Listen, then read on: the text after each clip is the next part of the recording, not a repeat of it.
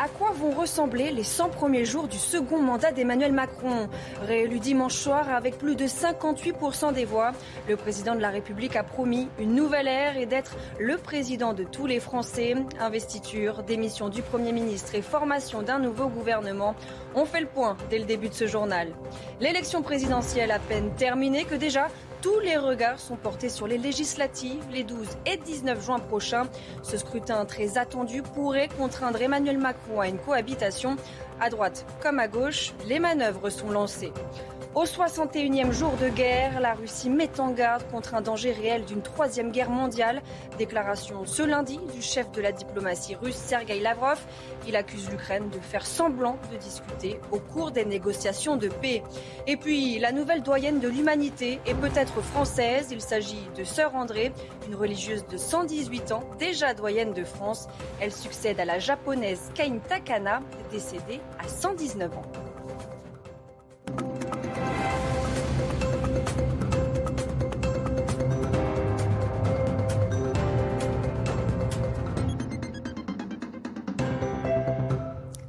Bonsoir à tous et bienvenue dans votre édition de la nuit. À la une, à quoi vont ressembler les 100 premiers jours du second mandat d'Emmanuel Macron? Réélu dimanche soir avec plus de 58% des voix, le président de la République a promis une nouvelle ère. On voit ça avec Vincent Farandège. Les premiers jours du président réélu devraient commencer par la démission de son gouvernement actuel. Une nouvelle équipe devrait être nommée avec à sa tête un nouveau Premier ministre dont la compatibilité avec la planification écologique sera déterminante. Dans les prochains jours, Emmanuel Macron devrait faire son premier déplacement à l'étranger en Allemagne, à Berlin. Le 9 mai prochain, il prononcera un discours sur l'avenir de l'Europe à Strasbourg. Pour commencer à travailler sur ces mesures, sans prendre trop de risques avant les élections législatives, le président devrait lancer des consultations sur plusieurs de ces réformes, dont celle des institutions, ou des retraites.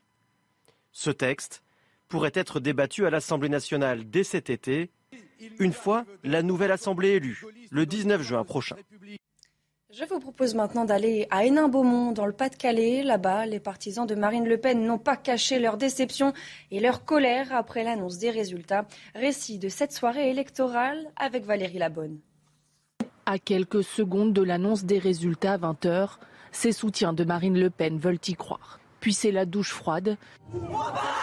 Plusieurs femmes laissent éclater leur colère et lancent des insultes.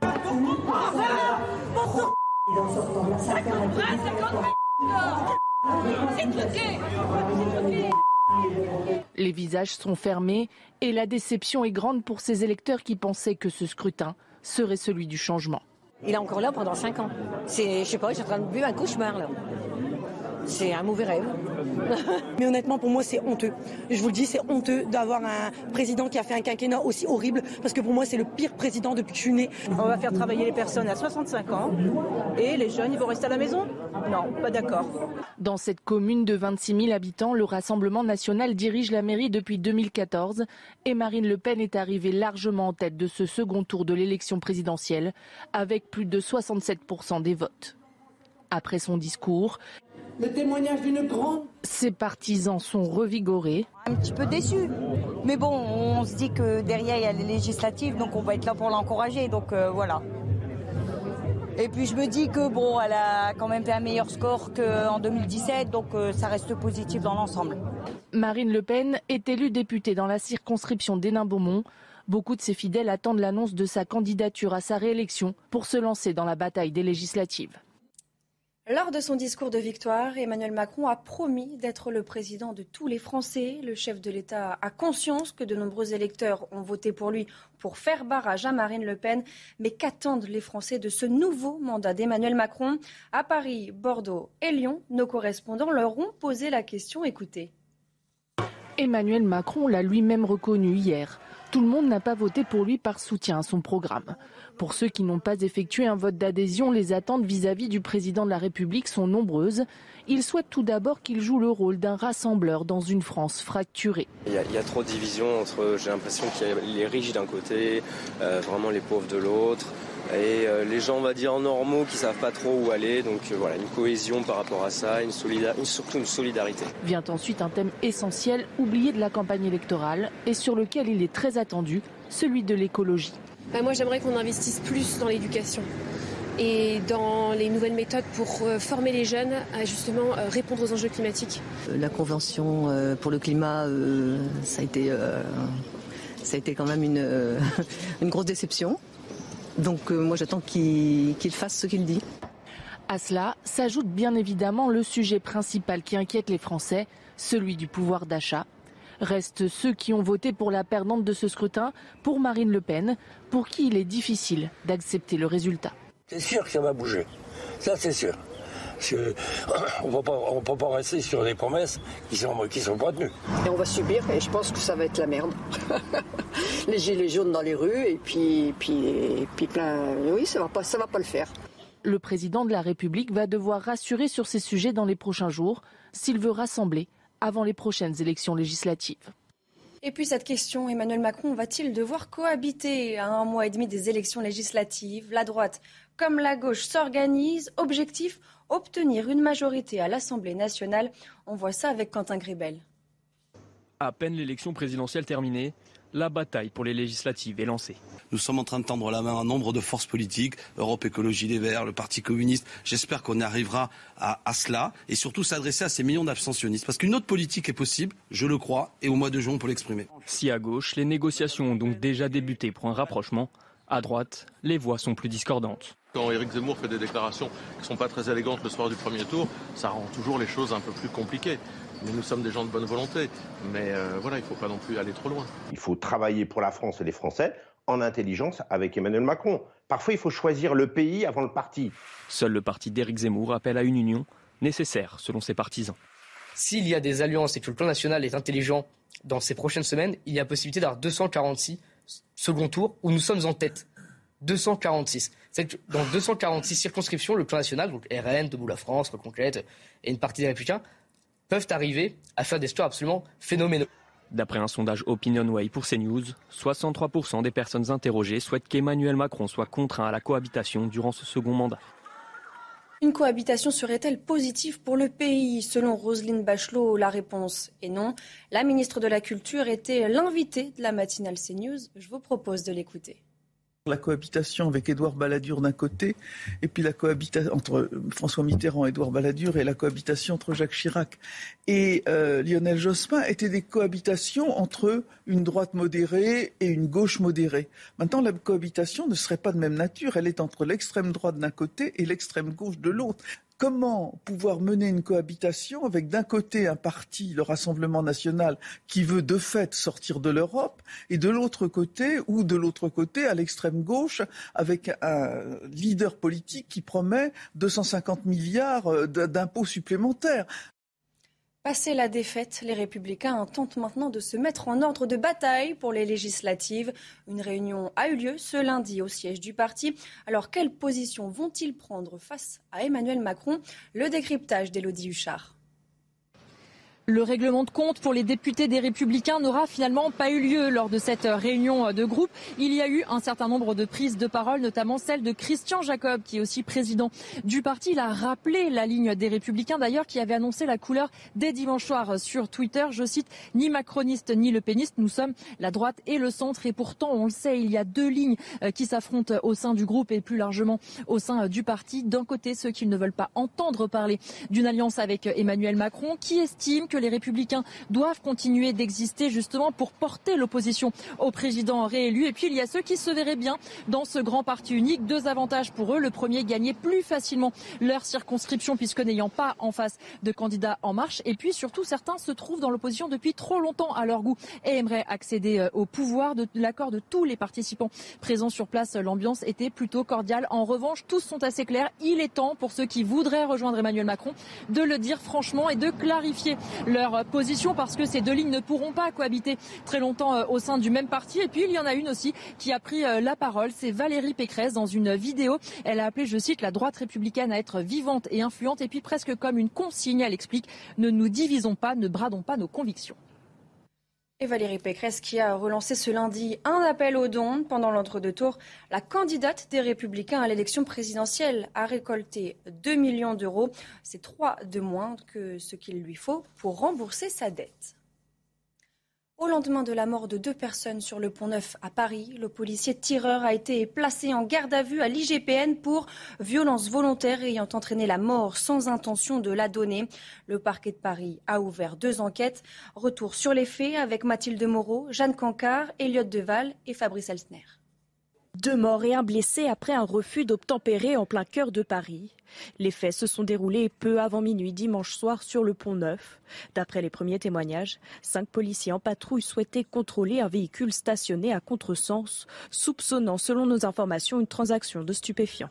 Mais le conducteur a démarré la voiture et foncé dans leur direction. L'un d'entre eux a ouvert le feu au fusil d'assaut, un HK 36 Au total, une dizaine de cartouches ont été tirées, dont 5 à 6 ont touché les victimes. Sur place, de nombreux témoins ont assisté à la scène. On a entendu euh, des coups de feu, on a, pensé au début que c'était des pétards. Et puis euh, en fait, euh, il s'avère que c'est plus grave que ça. Quand j'ai regardé, il y avait une voiture qui s'est garée juste à gauche du pont. Et il y avait un mec qui s'est sorti un peu, il a couru, je sais pas, peut-être 10 à 15 mètres, et puis il s'est mis par terre. Un autre témoin confirme la légitime défense évoquée par les fonctionnaires impliqués. Les deux individus décédés sont connus de la police pour des infractions liées aux stupéfiants. La police judiciaire est en charge de l'enquête pour tentative d'homicide volontaire sur personne dépositaire de l'autorité publique. Le policier de 24 ans, auteur des coups de feu, a lui été entendu par l'IGPN, la police des polices. Neuf ans après le drame de Bretigny-sur-Orge, le procès de l'une des pires catastrophes ferroviaires en France s'est ouvert ce lundi. La SNCF, SNCF Réseau et un cadre de la société vont comparaître pour homicide involontaire et blessure involontaire. Le 12 juillet 2013, le déraillement d'un train intercité en gare de Bretigny-sur-Orge, en Essonne, avait fait 7 morts et plus de 400 blessés. C'est clair que ce procès, déjà le déroulement du procès va nous faire avancer dans la reconstruction, même si je vous disais, comme tout à l'heure, nous aurons des moments difficiles, mais en même temps, ça va participer à notre reconstruction, à notre résilience progressive. Mais néanmoins, euh, vous savez, dans 5 ans, dans 10 ans, euh, pour moi, mais surtout pour les victimes qui ont perdu leurs proches, euh, c'est quelque chose qu'on n'oubliera jamais, quel que soit le verdict quand même, hein, soyons clairs. Il y a un danger réel d'une troisième guerre mondiale. Voici la mise en garde de Sergei Lavrov, chef de la diplomatie russe aux Occidentaux. La bonne volonté a ses limites et si elle n'est pas réciproque, cela ne contribue pas au processus de négociation, a-t-il déclaré. L'Ukraine peut gagner la guerre avec les bons équipements. Ce sont les mots de Lloyd Austin, chef du Pentagone. Avec le chef de la diplomatie américaine Anthony Blinken, ils ont rencontré le président Zelensky dimanche soir à Kiev. C'est la première fois que les représentants de l'administration américaine vont en Ukraine depuis le début de la guerre. Sibylle de Lettres. C'est une poignée de main historique. Le président Volodymyr Zelensky a rencontré hier soir Anthony Blinken, le chef de la diplomatie américaine, et Lloyd Austin, le patron du Pentagone. C'est la première visite officielle américaine en Ukraine. C'est à cause de vous, de votre courage extraordinaire, votre autorité et la force que vous avez déployée pour repousser cette atroce agression russe. Anthony Blinken n'est pas venu les mains vides. Les Américains ont promis l'envoi d'une aide militaire supplémentaire, directe et indirecte, de 713 millions de dollars. Ils peuvent gagner s'ils ont le bon équipement, le bon soutien. Et nous allons faire tout ce que nous pouvons, nous allons continuer à faire tout ce que nous pouvons pour nous assurer qu'ils l'obtiennent.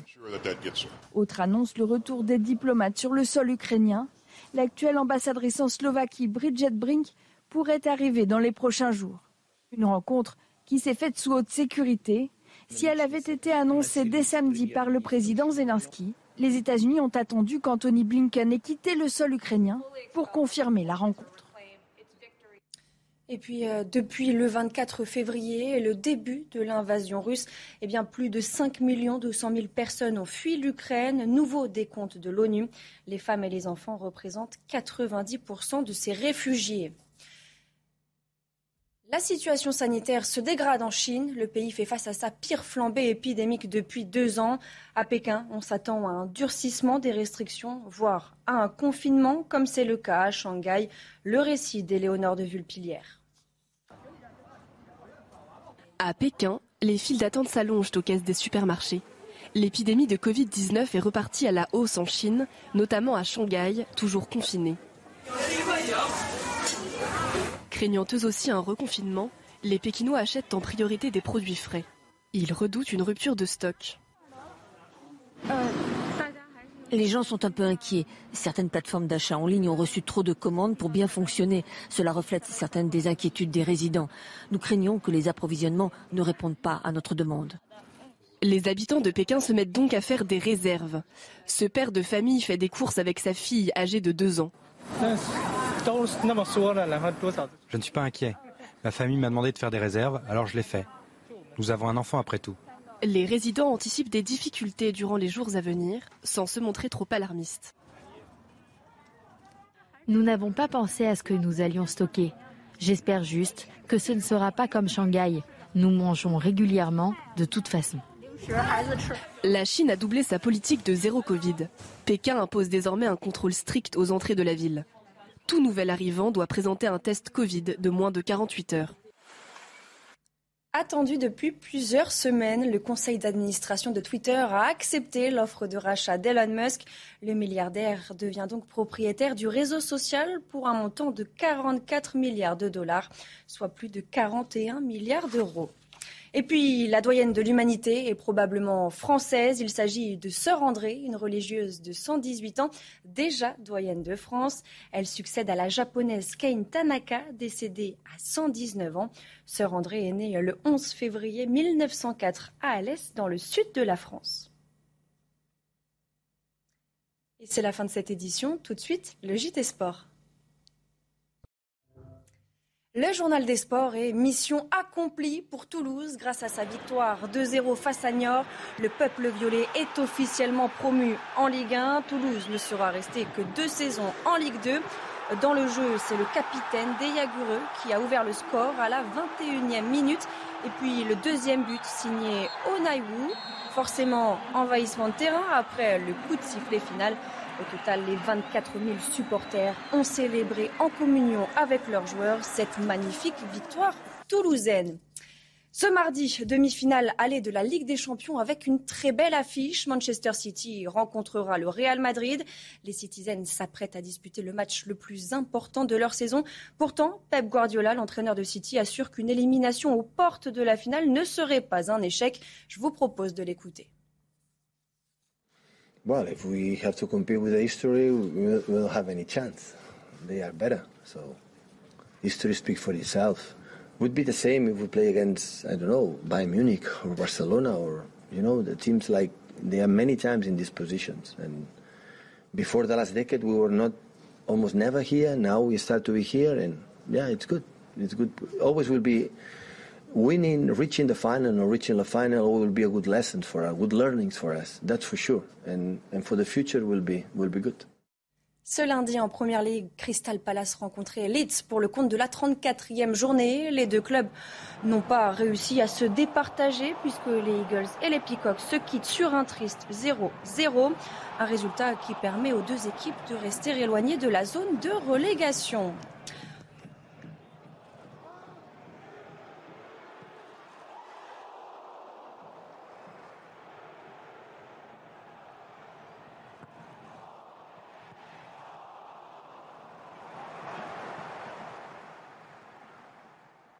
En tennis, sur la terre battue d'Estoril au Portugal, le calvaire continue pour Benoît Paire. Le Français, une nouvelle fois éliminé au premier tour par le même adversaire qu'à Barcelone lundi dernier. L'Avignonnais de 32 ans s'est incliné en 2-7, 6-4, 7-5 face au Sud-Coréen Sun Moon Kon. Il s'agit là de sa dixième défaite consécutive sur le circuit ATP et la neuvième d'entrée.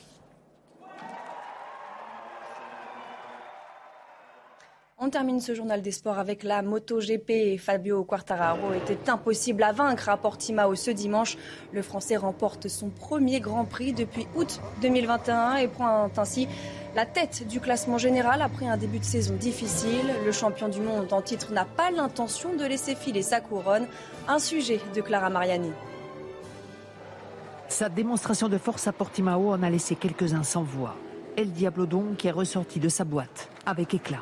It's great for him to win this race and really, really needed for him to give him that boost for the championship. Dans les rangs Yamaha, l'horizon ainsi s'est éclairci et Fabio Quartararo s'en amuse presque. Je suis parfaitement fait pour cette moto, mais peut-être pas l'inverse. Le cavalier seul du champion du monde en titre en dit long, en tout cas sur ses ambitions et sa capacité à tirer le meilleur de sa moto, malgré les faiblesses en vitesse de pointe notamment. J'ai fait une très belle course, un rythme que je ne m'attendais pas du tout, surtout qu'on eu vraiment pas beaucoup de temps en piste sur une certaine sérénité retrouvée du Niçois après les déconvenus du début de saison. Dans les moments aussi compliqués comme Argentine et Austin, je pense que j'ai appris énormément de choses. Des petits détails que, en tant, en tant que pilote, j'ai réussi à améliorer. Mais si Quartararo et Yamaha affichent un certain optimisme avant le Grand Prix d'Espagne ce week-end, ils savent aussi que l'embellie doit être entretenue bien au-delà de RS. We know we cannot change the engine, le travail promet de nouveaux succès, le béaba du métier, comme la sagesse. On est content d'être en tête, bien évidemment, mais elle va être longue et je pense mouvementée cette saison, donc il faut rester solide. L'histoire dira rapidement si El Diablo roule sur ses standards de la saison dernière. Patience donc. À quoi vont ressembler les 100 premiers jours du second mandat d'Emmanuel Macron Réélu dimanche soir avec plus de 58% des voix, le président de la République a promis une nouvelle ère et d'être le président de tous les Français. Investiture, démission du Premier ministre et formation d'un nouveau gouvernement. Restez bien avec nous, on y revient dans quelques instants sur CNews. Retrouvez tous nos programmes et plus sur cnews.fr.